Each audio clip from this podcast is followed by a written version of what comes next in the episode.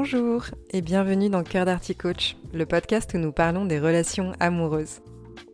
L'amour n'a pas besoin d'être parfait, seulement d'être vrai. Je vous livre des outils, des réflexions et des clés de compréhension pour y parvenir. Que vous soyez célibataire ou en couple, si vous souhaitez avoir une vie affective épanouie, vous êtes au bon endroit. Bonjour à toutes et à tous, j'espère que vous allez bien. Aujourd'hui, j'ai choisi d'aborder la thématique des conflits. C'est un sujet qui revient souvent dans mes séances de coaching et cela peut générer de la frustration, de l'inquiétude, beaucoup d'incompréhension, etc. Un conflit n'est pas nécessairement une énorme crise avec des cris, des larmes ou des claquements de porte. Si on prend la définition même du conflit, il s'agit d'une opposition d'éléments, de points d'intérêt, de sentiments. Et des conflits, on en a inévitablement dans nos relations puisque nous sommes des êtres différents avec des expériences différentes et un prisme de la vie différent. En fait, en fonction de notre degré de maturité affective et de nos compétences en communication, nous allons être en mesure de dialoguer au travers de ces conflits avec plus ou moins de grâce. En sachant que, dans le couple, certains problèmes sont solubles et d'autres sont insolubles. Il y a ainsi des sujets sur lesquels on ne s'entendra pas de toute façon, et je pourrais revenir sur ces différents conflits insolubles dans le couple dans un prochain épisode si ça vous intéresse.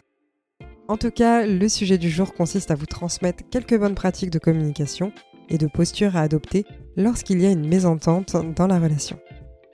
J'aimerais commencer par vous partager quelques informations de base sur les conflits dans les relations amoureuses. Tout d'abord, il me semble important d'avoir conscience que pour désamorcer un conflit, il faut être deux dans la démarche. De même, vous avez peut-être déjà entendu parler de communication non violente, il faut aussi être deux pour que cela fonctionne.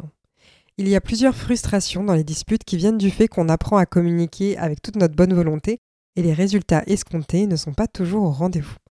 En fait, c'est tout à fait normal, car la seule chose qu'on va contrôler, c'est comment on se responsabilise dans la situation et comment est-ce qu'on communique nos désaccords. La façon dont la personne en face de nous interprète les informations qu'on choisit de lui transmettre et comment elle décide d'y répondre ne nous appartient pas. Ensuite, la seconde chose qui me semble importante à mettre en lumière concerne le terrain affectif sur lequel on relationne. Il ne suffit pas d'aimer pour que la relation fonctionne. Aimer est un verbe d'action. Comme j'ai déjà pu l'exprimer dans l'épisode 2 sur l'état amoureux, tant qu'il y a nos hormones de l'amour qui sont à des taux élevés, on va être plus enclin à protéger la relation et aussi à faire des efforts pour la préserver. À partir du moment où l'on traverse dans le voyage du couple la désillusion ou la lutte de pouvoir, il est parfois plus dur de relationner car la balance des interactions négatives a pris le pas sur les interactions positives. Dans l'épisode 6 du podcast, j'évoque notamment le sujet de la banque d'amour. On parle de compte épargne émotif du couple. Au même titre que sur un compte bancaire où l'on souhaite éviter le découvert, dans une relation amoureuse, on va avoir des ajouts sur le compte comme des retraits qui vont faire que la relation, elle soit dans le positif ou dans le négatif. Et le truc avec les retraits, c'est qu'ils ont une pondération qui va être plus élevée que les ajouts. Un merci ou un je t'aime n'amène pas à un équilibre sur le compte face à une critique par exemple. Je vous invite à écouter cet épisode plus en détail si ça vous semble un peu flou. Et en fait, je vous pose ce contexte pour vous indiquer que lorsque le compte émotif est dans le négatif depuis un certain temps, l'un ou l'autre des partenaires dans la relation pourra avoir de la difficulté à passer sous silence des critiques, des réactions défensives ou des attaques personnelles. Plus la frustration dans la relation est élevée, plus il est difficile d'être constructif lorsque l'on est en proie face à nos émotions. Quand bien même on souhaite désamorcer un conflit, si notre partenaire met en échec nos tentatives, cela va être compliqué d'être constructif à un instant T. Du coup, le principe de cumuler des interactions positives va permettre de ne pas éveiller trop, en tout cas, les cavaliers de l'apocalypse. Et il y a une dernière chose qui me semble pertinente à mentionner avant de voir comment on peut désamorcer un conflit. Il s'agit du fait que personne ne détient la vérité absolue. On a tous des compétences que l'on peut développer, des points que l'on peut améliorer chez soi. Pour autant, quand bien même on peut avoir le sentiment d'être plus avancé sur le chemin que notre partenaire, c'est important de garder une forme d'humilité dans le lien. Je vous invite donc, de manière générale, à ne pas prendre pour acquis vos pensées et vos opinions. De cette façon, cela évitera d'imposer à votre partenaire que telle ou telle chose est la bonne façon de faire, la bonne façon de penser, la bonne façon d'agir, etc. Quand bien même je peux, à titre personnel, considérer que j'ai une certaine intelligence émotionnelle, je vais mettre de la conscience sur le fait que je peux me tromper. La communication non violente, je trouve ça super. C'est un outil de communication, je peux avoir envie que mon partenaire l'utilise, et pour autant peut-être que ce n'est pas l'outil le plus adéquat pour mon partenaire, au regard de son degré d'intelligence émotionnelle à un instant T. C'est en ce sens-là que je vous invite à garder en tête que personne ne détient la vérité absolue. Dans la relation, ce qu'on va chercher à faire, c'est former une équipe, et on va chercher à résoudre les problématiques à deux. Chacun va amener ses propres forces, ses propres connaissances, sa propre expérience, de manière à aboutir à des solutions qui vont être gagnantes pour les deux parties. En résumé, ce que je veux dire par là, c'est qu'il est bon de ne pas essayer d'imposer à l'autre ce qu'on croit être la bonne façon d'eux ou comment il est normal d'eux. Dans les disputes, il y a deux questions auxquelles on peut chercher des réponses. La première, comment faire pour ne pas arriver à la dispute? Et la seconde, comment désamorcer le conflit lorsqu'il se présente? Selon la récurrence des disputes et des conflits, il sera plus ou moins facile de mettre en place des solutions. Pour la première question, donc, comment faire pour ne pas arriver à la dispute?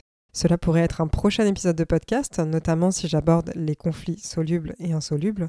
Et quant à la deuxième question, comment désamorcer le conflit lorsqu'il se présente? Eh bien, une chose chouette à faire déjà est de préparer le terrain quand tout va bien. Bien entendu, on n'a pas envie d'aborder des sujets qui fâchent quand on passe un bon moment. Mais en fait, c'est précisément lorsque tout va bien que l'on n'entre pas dans des proportions démesurées de disputes, puisqu'on a suffisamment de recul pour être orienté solution, et on n'est pas non plus en proie à nos émotions. On peut ainsi formuler la demande à notre partenaire quand nous, on se sent d'échanger avec l'autre, est-ce que tu serais disponible pour échanger avec moi sur tel ou tel sujet? On accepte le fait que notre partenaire a le droit, évidemment, de dire non, de sentir que le moment n'est pas juste pour elle ou lui pour aborder le sujet. Si la réponse est non, on peut alors demander à l'autre de revenir vers nous dans les jours qui suivent pour en parler. Si la réponse est oui, alors on peut commencer à instaurer un cadre bienveillant. On va verbaliser le fait que l'on choisit d'aborder un sujet tendu précisément parce qu'on tient à la relation, parce qu'on tient à l'autre et qu'on a envie que le souci ne se reproduise plus pour préserver le lien. On va ensuite pouvoir formuler clairement le problème et réfléchir ensemble à des solutions. Et quand dans des conflits, on a le sentiment d'être dans une impasse, cela peut être intéressant de faire appel à un point de vue extérieur, comme du coaching de couple ou de la médiation de couple, afin de vérifier déjà que l'on cherche à traiter la bonne problématique, mais aussi qu'on puisse avoir des idées ou solutions auxquelles on n'a pas forcément pensé, puisqu'on a la tête en plein dedans. Je vais maintenant vous partager quelques bonnes pratiques de communication, et ça peut servir quand on prépare le terrain, tout comme quand on est en plein conflit. Et je commence par le fait de mettre de côté son ego. Dans un conflit, demandez-vous bien ce qui est le plus important pour vous. Avoir raison ou préserver la relation. Ça ne sert à rien en fait d'entrer dans une démarche de il faut que l'autre comprenne que cette personne elle doit reconnaître que elle m'a trop blessé donc je ne ferai pas le premier pas, etc. Dans un conflit, on s'en fout de savoir qui a raison, qui a jeté la première pierre, qui a fauté, etc. Le but, a priori, est de trouver une solution pour que le conflit ne revienne pas. Donc on va vraiment s'attacher à regarder la vraie source du problème et ce qui se passe à l'intérieur de nous. Ensuite, un conseil qui est assez basique mais primordial, on fait l'effort d'écouter attentivement l'autre. C'est-à-dire accorder une attention réelle à l'autre personne et essayer de comprendre ses préoccupations, ses émotions et ses besoins. On montre qu'on est disposé à entendre son point de vue et on ne débat pas sur les émotions, les opinions ou les besoins exprimés par l'autre. Dans la conversation, on s'assure que l'on comprend bien ce que notre partenaire nous partage et on peut le faire notamment grâce à une entre guillemets formule magique qui consiste à répéter ce qu'on entend. Notre partenaire va donc commencer à parler par exemple et on va pouvoir lui répondre Je t'entends dire que est-ce bien cela? Puis ensuite, ce que je comprends c'est Est-ce bien cela? La personne qui s'exprime pourra alors dire Oui, mais j'ai aussi dit que. Et du coup, à ce moment-là, on va à nouveau reformuler. Elle pourra ensuite rajouter Ah, mais il y a aussi ça. Et là, on pourra aussi à nouveau formuler et vérifier qu'on a bien compris ce qu'elle nous transmet. C'est-à-dire qu'on va continuer à chaque fois avec cette formulation de je t'entends dire que jusqu'à ce qu'il n'y ait plus rien à ajouter. Et bien sûr, écoute active implique qu'on laisse l'autre s'exprimer jusqu'à la fin sans couper la parole. Tout au long de la conversation, on va aussi mettre de l'attention sur le langage que l'on emploie. On va utiliser des jeux plutôt que des tu pour éviter de paraître accusateur. Comme je le disais précédemment, on s'en fiche de savoir qui a fauté, on s'en fiche de savoir qui a raison. On essaye donc de trouver un langage commun pour discuter du problème et chercher des solutions mutuellement acceptables. On va aussi éviter l'emploi des termes toujours et jamais qui vont venir nuire au lien, comme c'est toujours pareil avec toi, tu ne fais jamais ça, c'est toujours la même chose, de toute façon tu n'as pas changé et tu ne changeras jamais. Toutes ces choses-là qui s'apparentent à des reproches ne sont pas productives. Autre chose, on essaye de se mettre à la place de l'autre personne et de comprendre ses sentiments et ses perspectives. L'empathie, donc, peut contribuer à apaiser les tensions et à favoriser une meilleure compréhension mutuelle.